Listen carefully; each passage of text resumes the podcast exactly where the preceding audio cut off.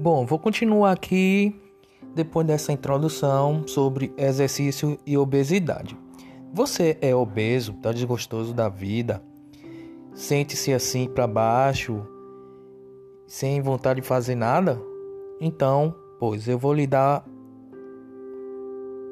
uma, um resumo de como você deve fazer e, e sobre a obesidade e exercício físico, tá bom?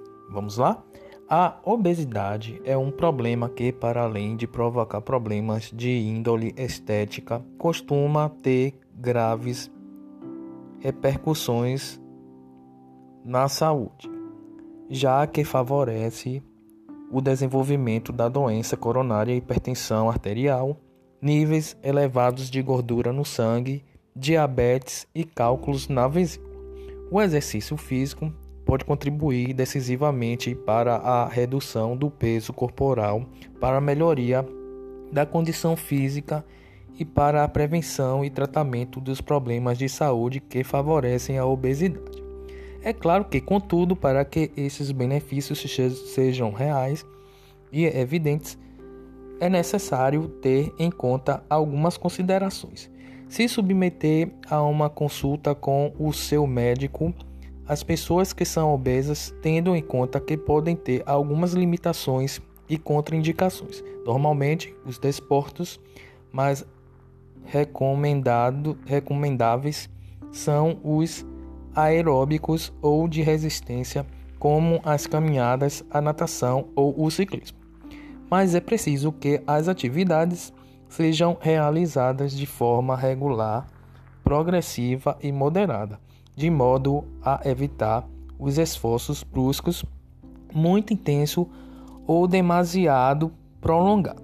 E por fim, embora o exercício físico contribua para a regularização dos hábitos alimentares e aumento do consumo de calorias para uma perda significativa e estável de peso, a atividade deve ser acompanhada por uma dieta baixa em calorias.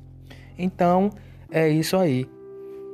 Fica aí as minhas recomendações deste podcast. Faça sempre é, entrevista com seu médico, consulte sempre o seu médico. Se você é um dessa turma de, de obesos, de pessoas que têm um peso elevado mais da capacidade do seu corpo de produzir. Sempre que for fazer atividade física, sempre dirija-se ao seu médico e pergunte a ele que atividade vocês podem fazer, tá bom? Fico aqui e até o próximo podcast.